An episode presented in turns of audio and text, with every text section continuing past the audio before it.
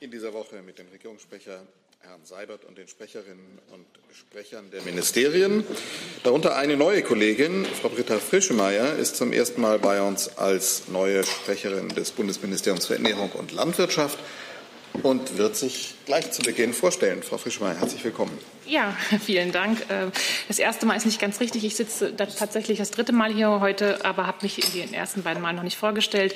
Genau, mein Name ist Britta Frischemeyer. Ich bin seit Anfang des Jahres für das Bundesministerium für Ernährung und Landwirtschaft tätig, war davor ähm, knapp drei Jahre als Sprecherin eines privaten Klinikkonzerns tätig und davor zwölf Jahre für äh, die Welt, BZ, Bild.de und Bild, zuletzt auch als stellvertretende Ressortleitung Politik und Wirtschaft und freue mich jetzt auf Ihre Fragen. Vielleicht nicht jetzt, aber in naher Zukunft. Wir freuen uns auf Ihre Antworten, auf gute Zusammenarbeit. Herzlich willkommen nochmal, Frau. Gut, dann legen wir los. Es gibt, glaube ich, keine weiteren Vorabmitteilungen. Sehe ich das richtig? Nein. Themen, ich weiß, es gibt Themen, Fragen zu Afghanistan, verständlicherweise. Ähm, und dann fangen wir vielleicht auch damit gleich an. Bitte.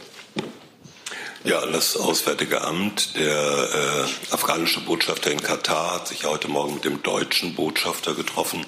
Haben Sie ein bisschen mehr Aufschluss darüber, wie der vom US-Präsidenten doch relativ abrupt gestoppte Verhandlungsprozess jetzt weitergehen wird? Herr Wiegold, ich sehe, Sie sind äh, bestens informiert und wissen sogar mehr als ich äh, über den genauen Kalender unseres Botschafters äh, in Doha war ich jetzt gar nicht informiert.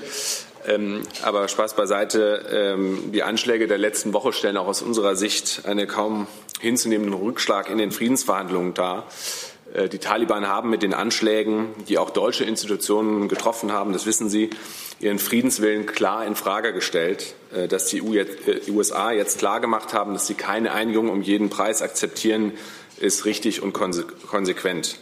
Ein Ende der Gewalt in Afghanistan kann nur durch einen politischen Prozess erreicht werden. Entscheidend ist aus unserer Sicht daher, dass ein politischer Prozess in welcher Form auch immer in naher Zukunft wieder aufgenommen wird. Ähm, also es ist klar, äh, es war ein herber Rückschlag. Es ist auch klar, äh, wer für diesen Rückschlag verantwortlich ist. Äh, es liegt jetzt an den Taliban, sich zu bewegen und ihren Friedenswillen zu demonstrieren.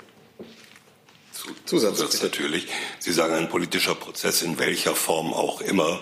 Wer ist denn da aus deutscher Sicht im Driving Seat? Es waren ja diese bilateralen Gespräche USA-Taliban. Es gab parallel ja auch Ansätze, an denen Deutschland beteiligt war.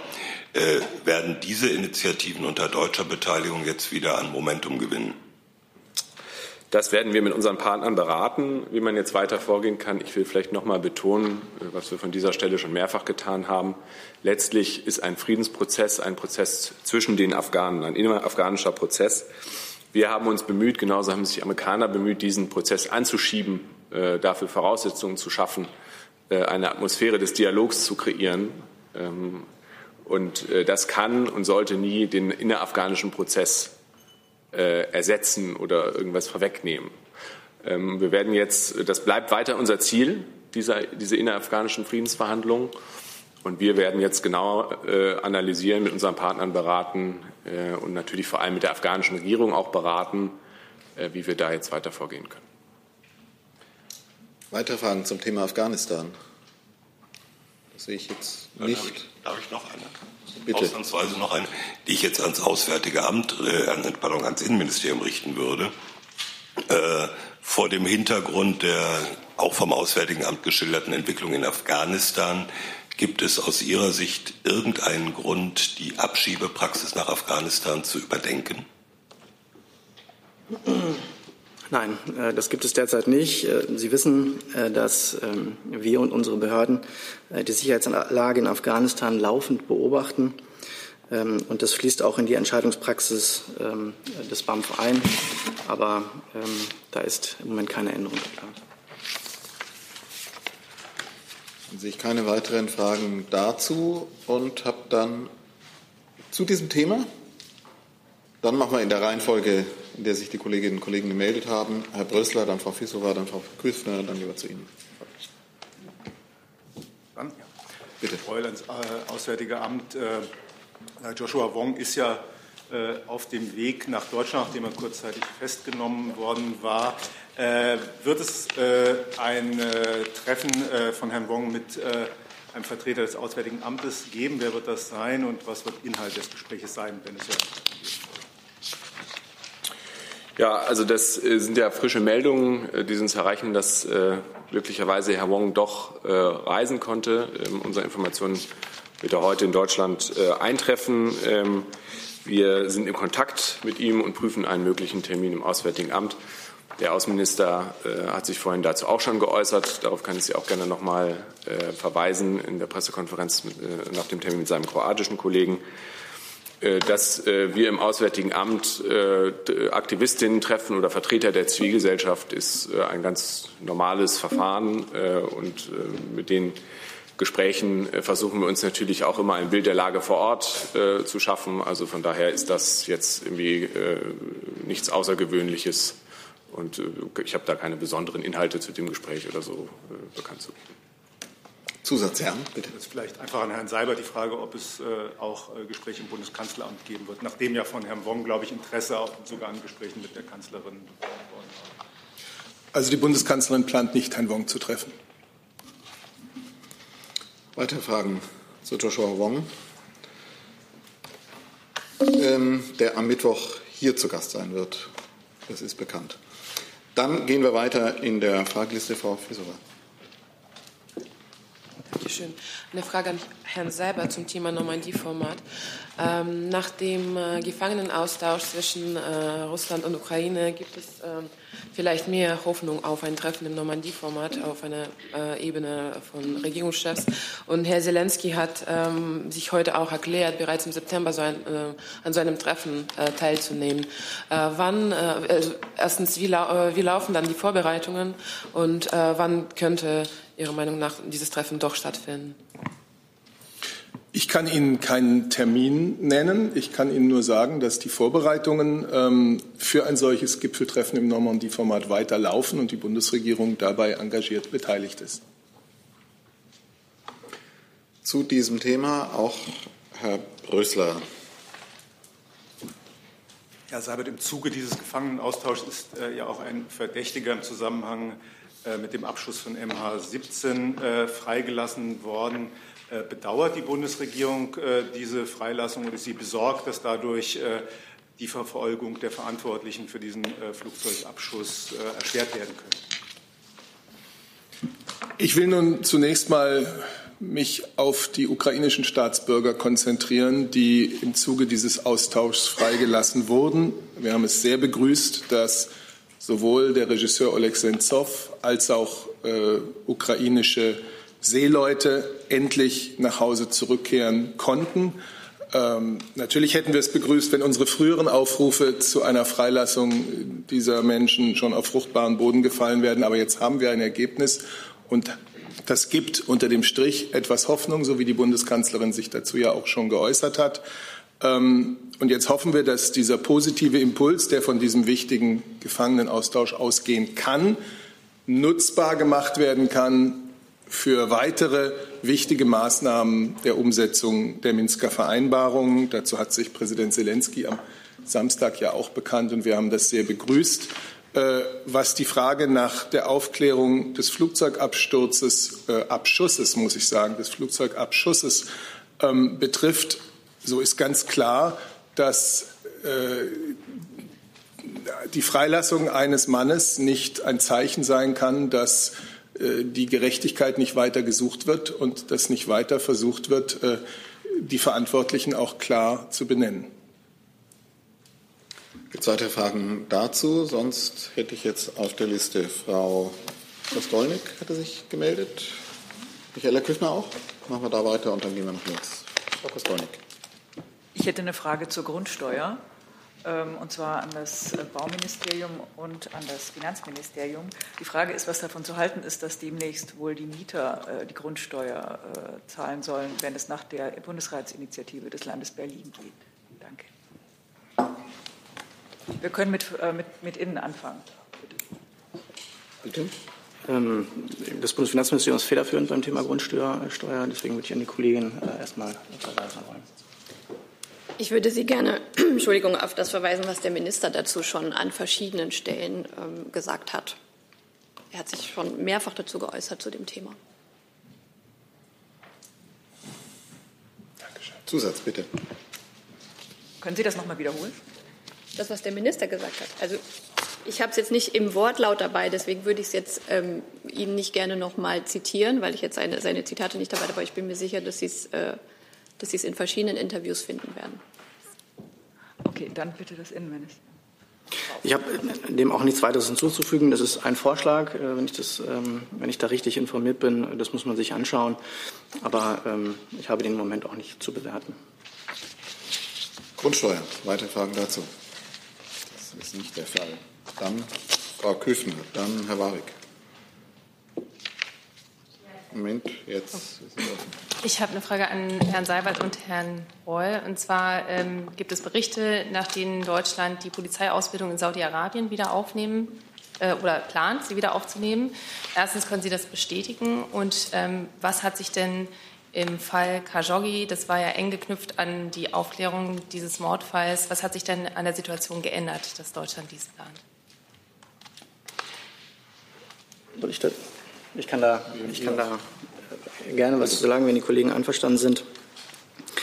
Es ist so, dass ähm, bereits seit dem Jahr 2009 ähm, äh, Beamte der Bundespolizei das Königreich Saudi-Arabien in Form von Trainings- und Beratungsmaßnahmen äh, bei der Modernisierung der Saudi des saudi-arabischen Grenzschutzes äh, unterstützen. Ähm, dazu unterhält die Bundespolizei auch jetzt schon die ganze Zeit ein Projektbüro in, in Riyadh, äh, das derzeit mit drei Mitarbeitern besetzt ist. Und dieses Projekt ist Teil einer bilateralen Zusammenarbeit äh, im Sicherheitsbereich, weil sichere Grenzen äh, natürlich immer auch eine wesentliche Voraussetzung für eine wirksame Terrorismusbekämpfung in der gesamten Region sind. Seit Oktober 2018 ähm, haben keine Trainingsmaßnahmen des Projektbüros in Saudi-Arabien äh, stattgefunden. Und die Bundesregierung hat entschieden, äh, die Trainingsmaßnahmen äh, wieder aufzunehmen. Wie und wann diese Trainingsmaßnahmen wieder aufgenommen werden, äh, das wird im Moment noch geklärt und das ist auch noch nicht entschieden. Ähm, insgesamt kann ich dazu noch sagen, dass das Engagement der Bundespolizei bei der Modernisierung des Grenzschutzes Bestandteil der deutsch-saudischen Partnerschaft im Sicherheitsbereich ist. Sichere Grenzen im Nahen und Mittleren Osten liegen im außenpolitischen Interesse Deutschlands und sie sind auch eine wesentliche Voraussetzung ähm, für eine wirksame äh, Terrorismusbekämpfung. Nachfrage? Jetzt oder wollen wir erst Herrn Broll so, ja, wenn Sie hören? Ja, also ich äh, kann dem eigentlich im Grunde genommen nicht viel hinzufügen. Äh, der Kollege hat es richtig zusammengefasst. Äh, wir sind äh, zu dem Ergebnis gekommen, äh, dass wir grundsätzlich Interesse an dieser Mission haben. Die hat wichtige Aufgaben, insbesondere bei der Unterstützung äh, sicherer Grenzen, aber auch bei der Fortbildung äh, der ähm, Grenzschützer vor Ort. Äh, da spielen natürlich auch Menschenrechtsfragen rein. Also das, was wir dort tun, ist eine Beratung sozusagen im umfassenden Sinne. Das ist eine sinnvolle Aufgabe. Ähm, Kollege hat es gesagt, Terrorismusbekämpfung, aber auch sichere Grenzen sind eine Grundvoraussetzung für regionale Stabilität und so weiter. Und äh, wir beraten äh, jetzt, äh, wie und wann genau dieses Projekt fortgesetzt werden kann. Zum zweiten Teil Ihrer Frage zu Herrn Khashoggi ähm, hat sich nichts an der Haltung der Bundesregierung geändert. Ähm, und da gibt es auch keine neueren Entwicklungen, die ich hier mit, mitzuteilen hätte. Zusatz. Ja, dann eine Zusatzfrage. Ähm, das war ja die Aussetzung dieser Zusammenarbeit, war ja eng verknüpft mit diesem Mordfall. Was hat sich denn qualitativ verändert? Die Bedrohungslage, sodass man zu dem Schluss gekommen ist, man möchte diese Zusammenarbeit äh, fortführen? Oder, ähm, Sie haben es angedeutet, Herr Breul, gab es qualitativ irgendeine Veränderung im Zusammenhang mit der Aufklärung dieses Falls? Also, wenn ich vielleicht anfangen kann, ähm, ich kann Ihnen dazu sagen, dass die Bundesregierung laufend das Engagement in, in Drittstaaten im Lichte aktueller politischen Entwicklung äh, bewertet. Und die Entscheidung der Bundesregierung zur Wiederaufnahme dieser äh, Trainingsmaßnahmen, äh, der liegt einer Abstimmung unter Berücksichtigung aller Gesamtumstände zugrunde. Jetzt dazu Nachfragen, alle zu dem Thema. Ja? Fangen wir an. Herr Warwick, Herr Troffinia, Herr Wiegold und dann geht es da weiter. Bitte. Ähm, ich die würde gerne noch mal ähm, aufbauen. Die Bundesregierung hat ja betont, dass sie ein faires und transparentes Verfahren fordert. Jetzt hat jüngst auch noch mal die UN-Sonderberichterstatterin für den Namen noch mal außergewöhnliche Hinrichtung, Agnes Kayamar, betont, dass es diese Transparenz und Fairness definitiv nicht gibt. Sie spricht von einer Farce. Da würde mich einfach interessieren, dieses Gutachten wird ja auch der Bundesregierung vorliegen. Teilt sie denn diese Einschätzung, dass es sich dabei um eine Farce handelt und dass auch das Argument, das sei aus dem Ruder gelaufen, nicht haltbar ist nach Status quo der UN-Recherchen und Forschungen? Ja, also ich kann ja was zu sagen. Äh, ehrlich gesagt bin ich mir nicht sicher, ob Sie jetzt aus einem äh, Gutachten zitieren, was ganz aktuell ist. Wenn ja, liegt es mir noch nicht vor. Wir hatten uns in der Vergangenheit schon mal öfter äh, über die Berichte von Frau Kallermann in diesem Zusammenhang un unterhalten. Äh, und wir haben hier betont, dass sie viele relevante Fragen aufgeworfen hat, ähm, die es weiter nachzuprüfen geht, äh, was zum Teil dann nicht mehr im Mandat von Frau Kallermann ist, sondern was sich an andere Organe im VN-System richtet. Ähm, das haben wir begrüßt, dass sie diese Fragen aufwirft ähm, und äh, wollen uns gerne dabei mit einbringen, äh, dem nachzugehen. Äh, was das Verfahren von Herrn Kaschowski angeht, haben wir hier mehrfach betont, ähm, dass wir auf ein rechtsstaatliches Verfahren äh, zählen ähm, und dass wir das genau beobachten werden. Das Verfahren läuft nach wie vor und ich möchte es gerne vor dem Hintergrund Ihrer Frage gerade noch mal sagen. Äh, es gibt hier äh, keine grundsätzliche Änderung der Politik der Bundesregierung. Zusatz. Ähm, eine Nachfrage hätte ich noch. In der Bundespolitik, zumindest Oppositionsstimmen, haben immer wieder darauf verwiesen, dass es für eine polizeiliche internationale Zusammenarbeit ein Mindestmaß an politischer Übereinstimmung geben sollte. Da würde mich interessieren, teilt die Bundesregierung, teilt die Kanzlerin diese Einschätzung? Und wenn ja, worin liegt denn die politische Übereinstimmung zwischen der Bundesrepublik Deutschland und der absolutistischen Monarchie Saudi-Arabien? Wir haben hier ja schon oft darauf hingewiesen, dass es in den Gesellschaftssystemen, in den politischen Systemen erhebliche Unterschiede zwischen der Bundesrepublik Deutschland und Saudi-Arabien gibt. Wir haben auch oft darauf hingewiesen, dass Außenpolitik Werte und Interessen geleitet ist. Und es gehört eindeutig zu unseren Interessen, ähm, dass im arabischen Raum Grenzen sicher sind und nicht für Terroristen durchlässig. Und äh, in, diesen, in dieses Interesse ist sicherlich die Zusammenarbeit, die es äh, mit Saudi-Arabien seit 2009 gab ähm, und die jetzt wieder aufgenommen werden soll, punktuell einzuordnen. Das beseitigt nicht die Unterschiede, die wir politisch miteinander haben und die wir auch im Gespräch immer wieder miteinander bearbeiten. Herr Tofinier. Wenn ich darf, kann ich vielleicht noch kurz ergänzen. Gegebenenfalls äh, kann der Kollege vom BMI mit Sicherheit noch mehr sagen.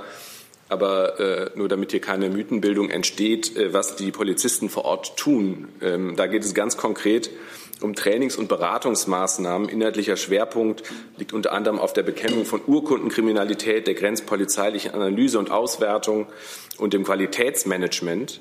Und alle Trainingsmaßnahmen, das habe ich gerade schon mal angedeutet, würde ich gerne mal unterstreichen, streichen, vermitteln rechtsstaatliche Prinzipien und Menschenrechte. Ja, da kann ich gerne noch mal zu ergänzen. Herr Breul hat es völlig richtig gesagt. Ähm, dieses Projekt, äh, von dem wir hier sprechen, zur Unterstützung bei der Entwicklung und Ausbildung erfolgt unter Beachtung äh, und zur Vermittlung der in Deutschland geltenden und im Bereich der äh, bundespolizeilichen Aus- und Fortbildung integrierten rechtsstaatlichen und menschenrechtswahrenden Prinzipien nach deutschen Maßstäben. Und die fachlichen Schwerpunkte, Herr Breul hat es gerade auch schon gesagt, dieser Trainings- und Beratungsmaßnahmen zugunsten des saudischen Grenzschutzes liegen im, in den Aufgabenbereichen der Bekämpfung der Urkundenkriminalität, der grenzpolizeilichen Analyse und Auswertung, der maritimen Grenzüberwachung, des Qualitätsmanagements, der Öffentlichkeitsarbeit nach innen sowie Trainingskurse für äh, Beamtinnen des saudischen Grenzschutzes. Herr Tofinier. Herr Breul, Sie haben noch mal gerade betont, dass es keine Änderung der deutschen Politik gegenüber Saudi-Arabien gibt. Und war ja genau dieser Mordfall ein Grund, warum diese Sicherheitskooperation ausgesetzt worden ist.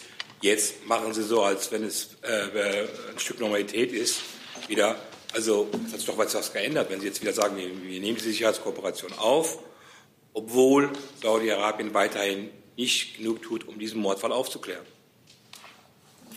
Ja, ich glaube, da zitieren Sie mich so ein bisschen falsch. Ich habe gesagt, an der grundsätzlichen Position der Bundesregierung hat sich nichts geändert.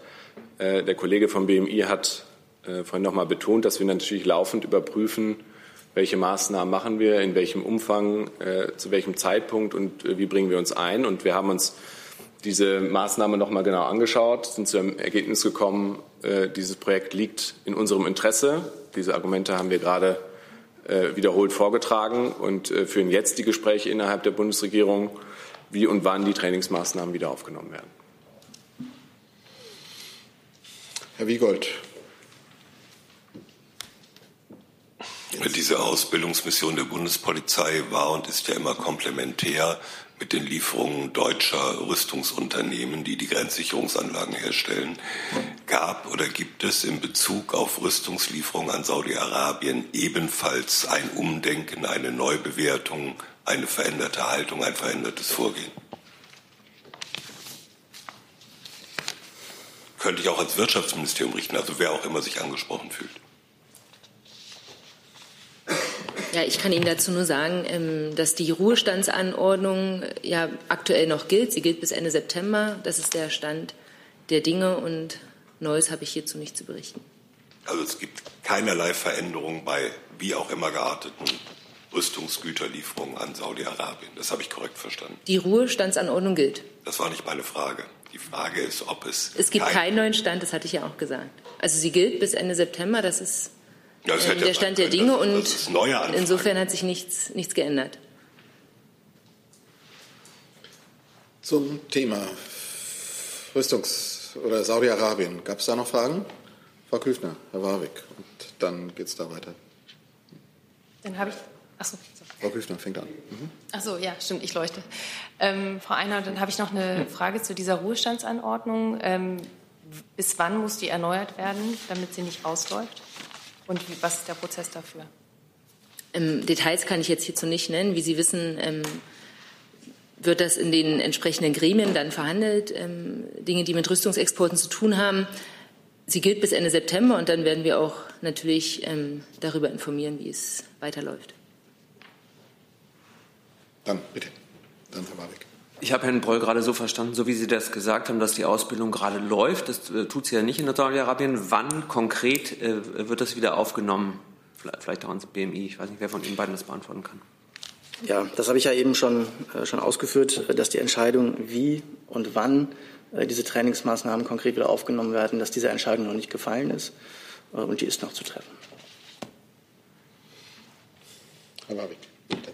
Ähm, mich würde noch interessieren, Sie haben auch betont, dass Sie regelmäßig im Kontakt mit dem saudischen Partner sind. Ist denn das Thema Khashoggi und die gerichtliche Aufarbeitung Teil der Konsultation zwischen der Bundesregierung und den saudischen Vertretern hier in Deutschland? Ja, äh, also wie immer berichten wir ja nicht aus äh, vertraulichen Gesprächen, äh, aber wenn Sie sehen, dass uns ein Thema wichtig ist, äh, wie dieses, dann äh, können Sie sicher sein, dass wir das nicht nur mit Ihnen besprechen, sondern auch mit den Partnern, die es betrifft. Hierzu? Bitte. Ähm, an Herrn Rubik-Lösenkamp, wer trifft die Entscheidung, denn letztendlich den Einsatz wieder aufzunehmen? Ist das das BMI? Ähm, Sie meinen die grundsätzliche Entscheidung, die konkrete Entscheidung, ähm, äh, wann die Maßnahmen wieder äh, aufgetroffen werden. Die Entscheidung wird innerhalb der Bundesregierung getroffen, so wie diese Entscheidung jetzt, das grundsätzlich wieder aufzunehmen, auch getroffen worden ist. Dann sind wir mit dem Thema am Ende. Weitere Themen. Herr Jordans und dann Herr Delfs. Hat sich gemeldet. Alle kommen dran.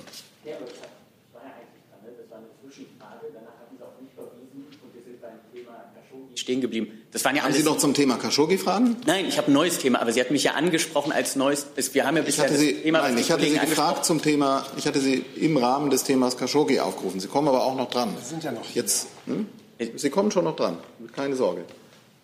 So, jetzt ähm, ist, hatte sich Herr Jordans gemeldet, dann Herr Delfs und dann sind Sie auch noch mal dran und alle kommen noch mal. Bitte. Ja, ich hätte zum Thema Iran eine Frage, und zwar, welche Reaktion die Bundesregierung auf den neuesten Bericht der ähm, IAEO von heute Morgen hat, äh, der bestätigt, dass der Iran damit begonnen hat, weitere Zentrifugen zur Urananreichung in Betrieb zu nehmen, äh, was ja dem JCPOA widersprechen würde. Und äh, des Weiteren, wie steht die Bundesregierung zum Vorschlag des Präsidenten Macron, äh, eine Kreditlinie von 15 Milliarden Euro zum Kauf von iranischem Öl zu eröffnen? Herr Breul oder Herr Seibert? Ja, also ich kann gerne anfangen. Äh, zum EIO-Bericht. Äh, in der Tat liegt er heute, seit heute Morgen vor. Den werden wir uns genau anschauen. Äh, ich erwähnte am Freitag bereits, dass wir das, was der Iran angekündigt hat, äh, für falsch halten und für einen Schritt in die falsche Richtung. Ähm, und wir den Iran auffordern, äh, seinen Verpflichtungen nach dem JCPOA äh, gerecht zu werden und zu diesen zurückzukehren. Das ist äh, im Kern unsere Linie. Wir werden jetzt natürlich beraten mit unseren Partnern äh, der E3, ähm, äh, aber auch ähm, in den Gremien, äh, die geschaffen wurden zur Überwachung des JCPOA, äh, wie wir jetzt weiter vorgehen. Also äh, es ist ein sehr wichtiger Bericht, den werden wir uns ganz genau angucken und dann beraten wie wir vorgehen. Ich glaube, zu den Bemühungen von Herrn Macron haben wir ja auch schon mehrfach Stellung genommen und gesagt, dass wir ähm, die Initiative unterstützen, ins Gespräch zu kommen und dafür sind, zu deeskalieren, zu den genauen Einzelheiten laufen vertrauliche Gespräche zwischen den Partnern. Da kursieren in der Tat diverse Pressemeldungen, die kommentieren wir von hier aus nicht weiter, ähm, sondern bemühen uns da, dass dieser Prozess konkret vorankommt.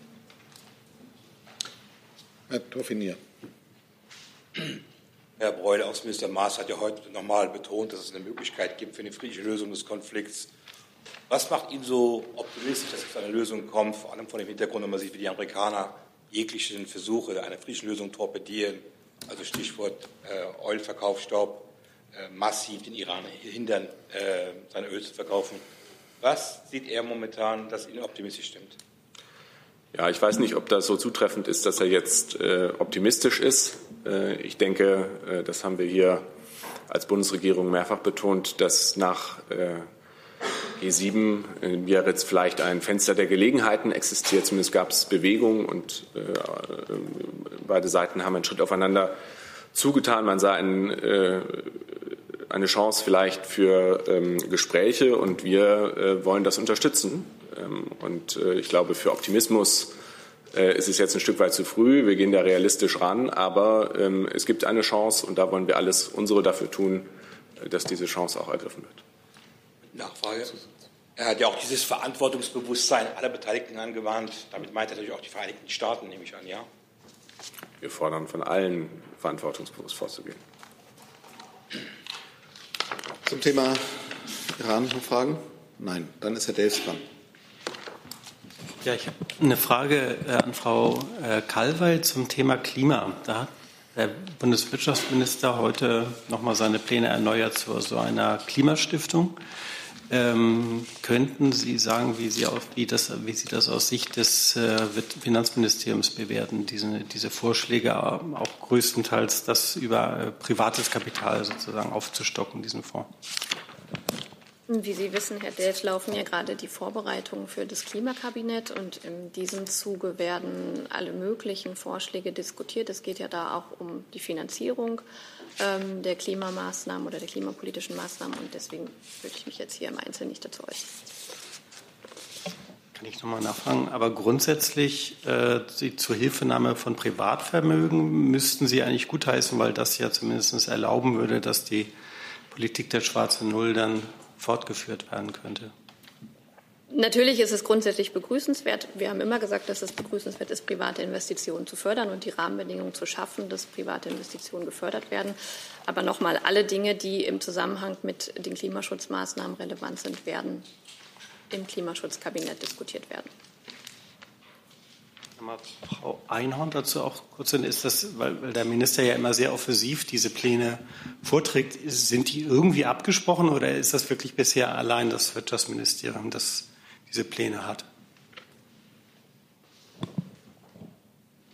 Ne? Ja. ja, Sie haben ja eingangs richtig gesagt, dass der Minister heute ähm, seine Pläne noch mal vorgestellt und konkretisiert hat. Es geht ihm darum, privates Kapital für den Klimaschutz zu aktivieren und hier auch attraktive Investitionsmöglichkeiten für private Anleger zu schaffen. Das ist ein Konzept jetzt ähm, des Ministers, was nun innerhalb der Bundesregierung abgestimmt wird. Gut, dann sind wir mit dem Thema durch. Herr Warwick. Noch eine Frage zur EU-Ratspräsidentschaft. Die Finnen, die die gerade anführen, haben sich ja dazu verpflichtet, alle Treffen mit Lobbyisten e bei EU-bezogenen Themen ihrer Minister und auch ihres EU-Botschafters zu veröffentlichen. Jetzt übernimmt ja 2020 die Bundesregierung bzw. die Bundesrepublik die EU-Vorherrschaft, äh, Entschuldigung, die EU-Ratspräsidentschaft. Ähm, da würde mich interessieren, plant man dem finnischen Beispiel zu folgen? Ja, also ich kann nur sagen, wir kein Licht. So, jetzt so.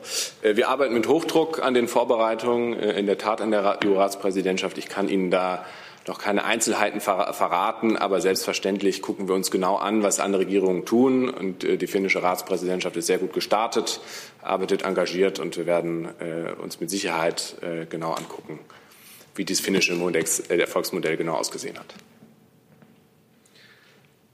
So, jetzt verstehe ich die Zeichensprache nicht. Frau Kostolnik, dazu oder ein anderes Thema? Okay, dann wechseln wir zu anderen Themen. Und Herr Wiegold, dann eins nach hinten, Frau Kostolnik, Herr Delfs. Ans Auswärtige Amt. Äh, am Wochenende gab es ja Äußerungen beider Koalitionsfraktionen zum Thema Anti-ISIS-Einsatz, Fortsetzung, wobei die Union-Fraktion äh, schon recht deutliche Zeitlinien nannte. Und ähm, es aus der SPD hieß, jetzt solle bitte die Bundesregierung ein Mandat vorlegen. Wie ist denn jetzt Ihr Zeitplan und äh, werden Sie der Anregung der größeren Koalitionsfraktion folgen, was die Zeitlinien angeht? Herr Gott, ich kann eigentlich nur das äh, wiederholen, was ich hier am Freitag gesagt habe. Äh, natürlich äh, sehen wir die Gespräche im politischen Raum ähm, und führen Gespräche innerhalb der Bundesregierung arbeiten an einem gemeinsamen Vorschlag, der dann, so ist das übliche Verfahren, zunächst vom Kabinett beschlossen und dann im Bundestag vorgelegt wird. Der Bundestag wird entscheiden. Die Zeitlinie ergibt sich natürlich äh, allein schon durch den Ablauf ähm, des Mandats. Das wird das jetzt mit Hochdruck angehen, ähm, aber ich kann Ihnen jetzt noch kein genaues Datum sagen. Zusatz. Äh, sind denn die Zeitlinien, die die Unionsfraktion genannt hat, etwas, was für Sie maßgeblich ist an der Stelle? Naja, maßgeblich ist für uns äh, eine funktionsfähige äh, Bundeswehr im Auslandseinsatz. Die, dafür braucht sie ein Mandat. Ähm, und äh, das Mandat jetzt äh, vorzulegen und dann in den Bundestag zu geben für einen Beschluss, äh, das ist sozusagen der Zeitrahmen, den wir haben. Es geht ja um die Frage Halbjahresbegrenzung Ach so, Entschuldigung, habe ich Sie falsch verstanden. Zu den Inhalten des Mandats ähm, möchte ich Sie bitten, äh, kann ich hier keine Stellung nehmen. Wie gesagt, die Debatte läuft innerhalb der Bundesregierung. Wir arbeiten an dem Mandatstext und wenn er fertig ist, äh, vom Kabinett beschlossen werden Sie ihn ja dann. Herr Jung, dazu. Was ist denn die militärische Notwendigkeit dieses Mandats? Vielleicht Herr Thiels, Herr Breuer. Gibt es gute Gründe, das zu verlängern? Wie Sie ja wissen, äh, endet das aktuelle Mandat am 31. Oktober. Und im Moment ist es so, das ist ja auch bei der Reise der Ministerin in das Einsatzgebiet deutlich geworden, dass die Beiträge da nach wie vor von allen Seiten sehr geschätzt werden, unter anderem die Aufklärungsbeiträge unserer Tornados, aber auch die Ausbildungsmission innerhalb ähm, des Irak. Und insofern sehen wir da schon eine, eine Notwendigkeit. Und da wir aber am, am Ende natürlich nur das ausführen, was politisch besprochen und beschlossen worden ist, sind wir dann, ähm, dann ein ausführendes Werkzeug der deutschen Außenpolitik und fügen uns selbstverständlich dem Primat der Politik und dem, was die Parteien entscheiden.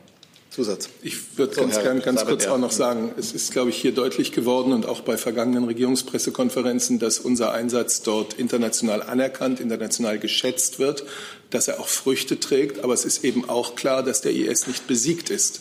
Und vor, der, vor dem Hintergrund haben sowohl unsere Partner in der Anti-IS-Koalition als auch die irakische Regierung selbst deutlich gemacht, dass sie ein fortgesetztes deutsches Engagement begrüßen würden. Herr Remme, dann Herr Wiegold. Ich habe zwei Fragen. Eine an Herrn Breul, was das aktuelle Mandat äh, anbetrifft. Stimmt es, dass äh, es mandatstreu wäre, wenn die Bundeswehr bis zum letzten Tag dieses Mandats ihren Auftrag wahrnehmen würde und anschließend immer noch Möglichkeiten hätte, abzuziehen? Oder würde man dann das Mandat verletzen, indem man über den 31.10. hinaus ginge? Und zum anderen würde ich von Herrn Tietz gerne wissen, ob die Bundeswehr vor Ort in Jordanien und im Irak oder auch nur an einer Stelle irgendwelche Vorbereitungen bereits getroffen hat für einen möglichen Abzug. Ja, es müsste jedenfalls auch in, der Frage an den Kollegen weitergeben oder es Ihnen noch mal nachreichen. Also die rechtliche Prüfung sozusagen, bis wann äh, welcher Soldat äh, theoretisch aus Jordanien hätte abziehen müssen oder beziehungsweise welche Aufgaben innerhalb der Koalition man noch wahrnehmen kann, ähm, das müsste ich noch mal mit meiner Expertenprüfung und Ihnen dann nachreichen. Aber, wie, aber es handelt sich, das ist aus Ihrer Frage ja auch klar geworden, um eine hypothetische Frage. Ähm, wir debattieren ja noch und werden dann vorlegen, äh, wie wir gedenken, äh, unsere Unterstützung der Anti-S-Koalition auch weiter fortzusetzen. Na, dann eine Nachfrage. Es ist nicht nur eine hypothetische Frage, da der SPD-Fraktionschef ähm, ja Zeitnot geltend gemacht hat als Begründung. Und das würde ja in dem Moment nicht greifen, wenn man nach Ablauf des Mandats Zeit hätte abzuziehen.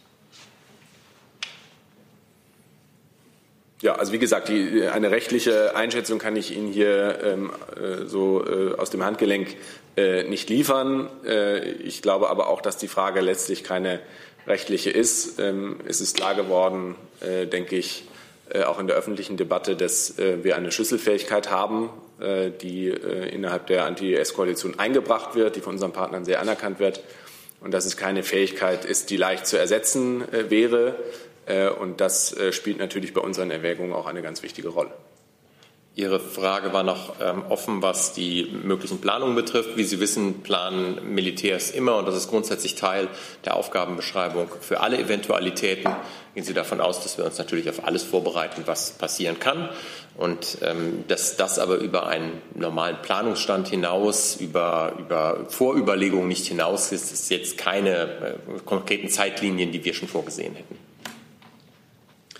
Zu diesem Thema habe ich jetzt noch Herrn Wiegold, Herrn Jung, Herrn Brösler, Herrn Warwick. Ja, genau. An der Stelle möchte ich gerne noch mal weitermachen oder noch mal nachbohren. Der kommissarische SPD-Fraktionsvorsitzende erhebt ja ausdrücklich den Vorwurf, ähm, das BMVG habe, ich füge hinzu, Enttäuschungsabsicht, er hat es etwas anders formuliert, aber sinngemäß so, nicht klar gemacht, dass ja ein Abzug bis zum Mandatsende nicht möglich sei. Jetzt äh, ist es ja nicht zwingend eine rechtliche, sondern vielleicht auch eine politische und eine praktische Frage. Ist aus Sicht der Bundesregierung das Mandatsende identisch mit einem Abzug der mandatierten Soldaten oder nicht? Das gilt ja dann nicht nur für diese Mission.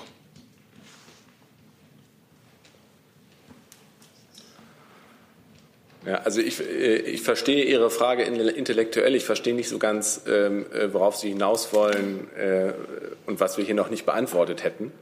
Wir haben klargemacht als Bundesregierung, dass der Einsatz der Bundeswehr eine wichtige Aufgabe erfüllt im Rahmen der Anti-S-Koalition. Wir haben auch klargemacht, dass das international eine Schlüsselfähigkeit ist, die von Partnern sehr gewertschätzt wird, die nicht so einfach zu ersetzen ist. Ähm, und äh, wir beraten derzeit äh, innerhalb der Bundesregierung, äh, wie wir unser Engagement vor diesem Hintergrund in der Anti-S-Koalition weiter fortsetzen. Und wir beraten natürlich dann, Thiels hat es gerade gesagt, genau, welche operativen Konsequenzen das hat für die Soldaten, die vor Ort stationiert sind. Ich bin gern bereit, meine unpräzise Fragestellung ein wenig zu präzisieren. Ähm, so wie sich der kommissarische Vorsitzende der SPD-Bundestagsfraktion einlässt, bedeutet aus seiner Sicht Mandatsende gleichzeitig Abzug. Das heißt, die Bundeswehr müsste oder hätte müssen den Abzug so vorbereiten, dass er zum 31. Oktober vollzogen ist. Ist das auch die Sicht der Bundesregierung oder eben nicht? Also ehrlich gesagt habe ich die äh, Äußerung von Herrn Witzel nicht, nicht im Einzelnen soll ich mir aussuchen und vorlesen? Gerne. Können Sie mir vorlesen, aber trotzdem ändert das nicht an der Tatsache, was ich als zweites jetzt gesagt hätte, dass ich äh, die auch nicht kommentiere. Entschuldigung, das war, ich bitte nicht um einen Kommentar. Ich möchte wissen, ob aber eine Interpretation der, Bundes, der Aussage. Nein, ich möchte wissen, ob es die Sicht der Bundesregierung ist, dass das Mandatsende identisch ist mit dem Abzug der eingesetzten Soldaten, ja oder nein? Also wenn Sie es dann äh, auf die rechtliche Frage konzentrieren, ähm, sozusagen muss der letzte deutsche äh, Soldat oder Soldatin abgezogen sein äh, und äh, darf sozusagen nicht mehr äh, sein Zelt abbauen. Äh, ähm, wenn das Mandat zu Ende ist, dann reiche ich Ihnen diese rechtliche Frage nach. Ich glaube aber, und das habe ich vorhin schon deutlich gemacht, dass ich das deutlich gemacht habe, dass das nicht den Kern der Sache trifft. Der Kern der Sache ist, welchen Beitrag leistet die Bundesregierung zur Anti-IS-Koalition? Äh, wir leisten einen wertvollen Beitrag, dazu sind wir, davon sind wir überzeugt, äh, und zwar ähm, nicht nur mit den Luftkomponenten, auch mit der Ausbildungskomponente, mit vielen anderen Initiativen, die wir machen, auch im Bereich der Stabilisierung. Äh, und vor diesem Hintergrund, vor den Erwartungen auch an den internationalen an die Bundesregierung, sind wir im Gespräch innerhalb der Bundesregierung und dann auch mit dem Bundestag, wie das Mandat in Zukunft aussehen soll. Das ist der Stand. So, jetzt machen wir aber weiter. Wir haben noch Fragen und eine begrenzte Zeit. Herr Breul. Herr äh, Jung, dann Herr Warwick, Herr Brüssler zu dem Thema noch. Und dann gibt es, glaube ich, noch ein paar andere Fragen. Was meinen Sie denn mit Schlüsselfähigkeiten? Also die Aufklärungsflüge, das werden ja jetzt ja keine Schlüsselfähigkeiten sein, die äh, machen andere ja auch. Und das Nachtanken, sehen Sie das als Schlüsselfähigkeit, was kein anderer macht? Es gibt ja genug andere Nachtankungs- äh, von anderen Nationen, die dabei sind. Also wo würde diese Koalition was nicht mehr machen können, was ohne, ohne die Deutschen möglich wäre? Und Herr Thiels, können Sie uns vielleicht sagen, was in den letzten drei Monaten an deutscher äh, am Beitrag abgerufen wurde? Also wie oft gab es Aufklärungsflüge, wie oft äh, wurde nachgetankt? Ja, also es freut mich, Herr Jung, dass Sie sich hier bestens auskennen und bestens informiert äh, sind, wer welche Fähigkeiten einbringt. Dann sollten wir Sie vielleicht beim nächsten Mal mitnehmen, wenn wir die Gespräche führen innerhalb der Anti-S-Koalition. Äh, da führen wir nämlich diese Gespräche mit Partnern und gucken, Gerne. wer was einbringen kann an Fähigkeiten. Äh, und da geht es natürlich auch um technische Details, wer wo wie einliefern kann wer wie welche Bilder erzeugen kann. Ähm, und da hat die Bundeswehr Schlüsselfähigkeiten. Äh, das wird von unseren internationalen Partnern so gesehen. Und gemeinsam müssen wir schauen innerhalb der Anti-S-Koalition, wie kriegen wir es hin, dass wir zusammen die Beiträge so koordinieren, dass wir vor Ort das tun können, was wir tun wollen. Herr Jung, ich kann Ihnen die drei Monatsfrist jetzt leider nicht beantworten. Ich kann Ihnen aber eine Gesamtzahl schon mal geben. Wir haben Stand 2. September 2144 Aufklärungs Aufklärungsflüge mit dem Tornado absolviert, 1138 Mal Luftbetankungsflüge mit dem A310 MRTT, das ist der normale Airbus, und dem A400M und insgesamt 5.903 Luftbetankungsvorgänge. Also das ist jeder einzelne Tankvorgang sozusagen. Und ergänzend kann ich noch sagen, dass ungefähr 50 Prozent der Aufklärungsergebnisse, die in der Region dort ähm, der, der Koalition zur Verfügung gestellt werden, alle von unseren Tornados kommen.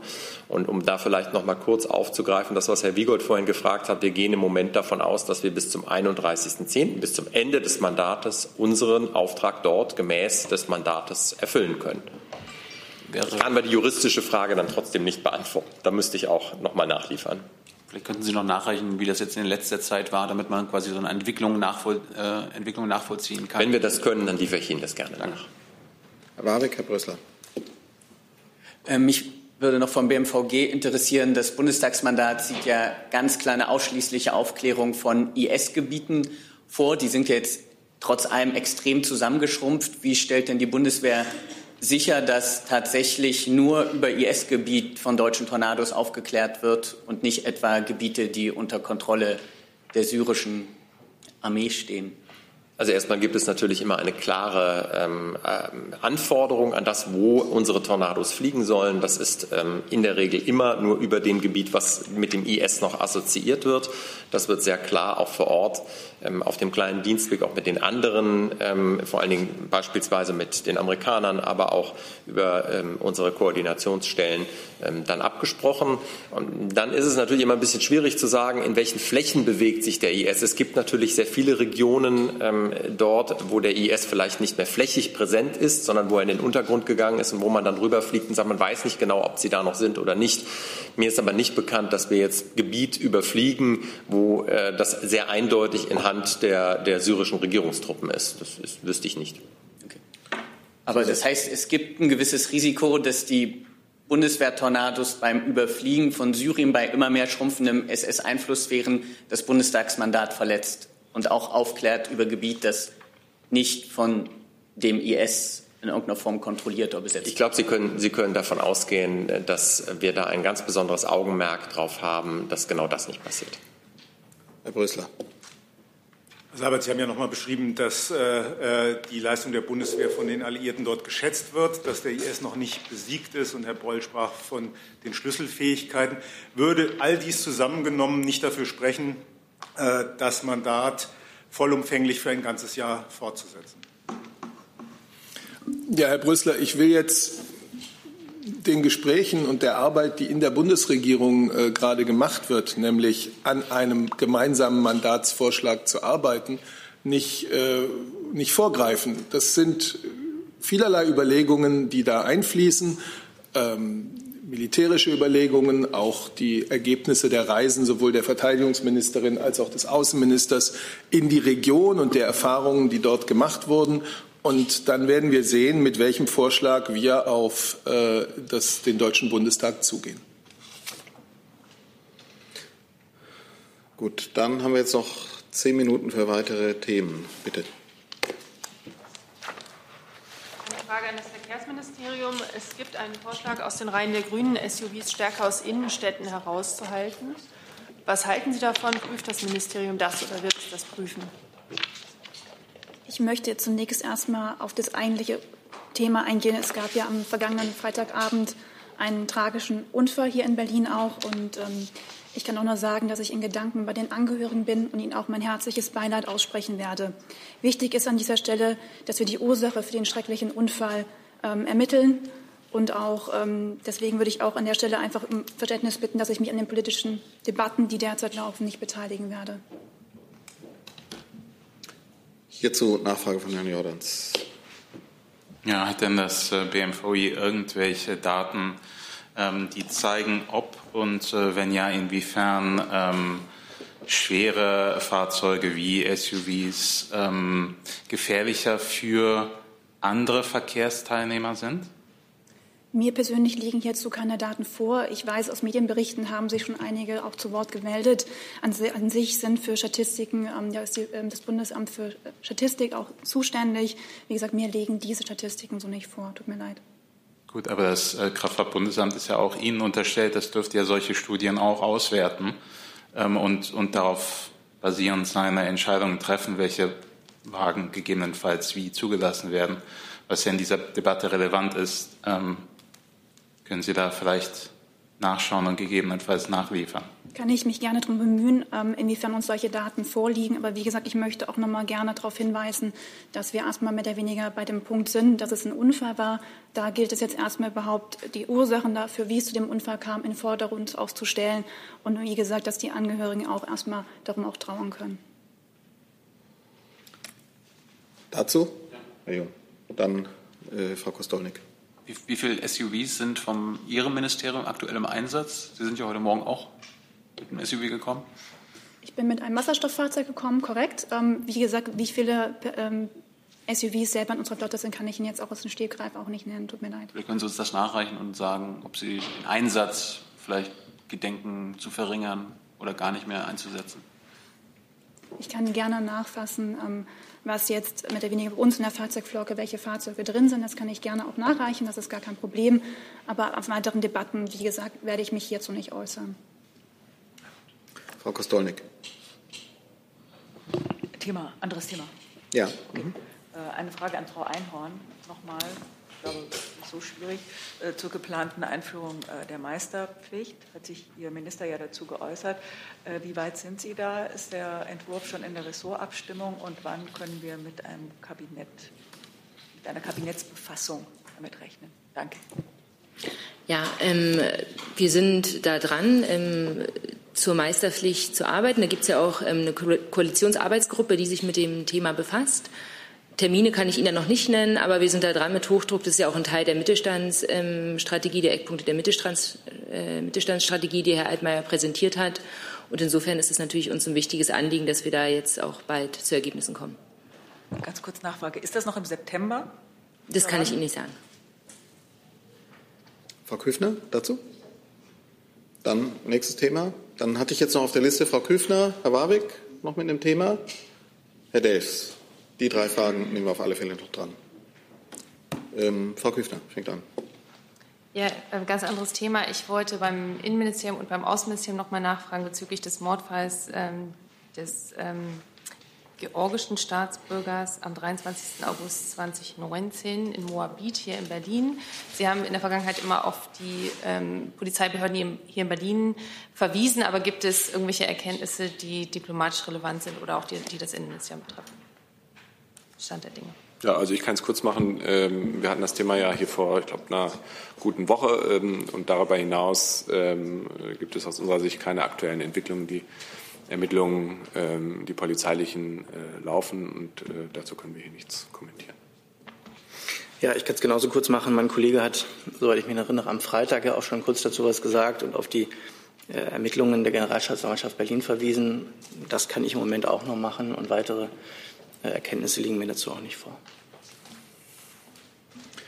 Gut, dann äh, Herr Warwick und Herr Dels.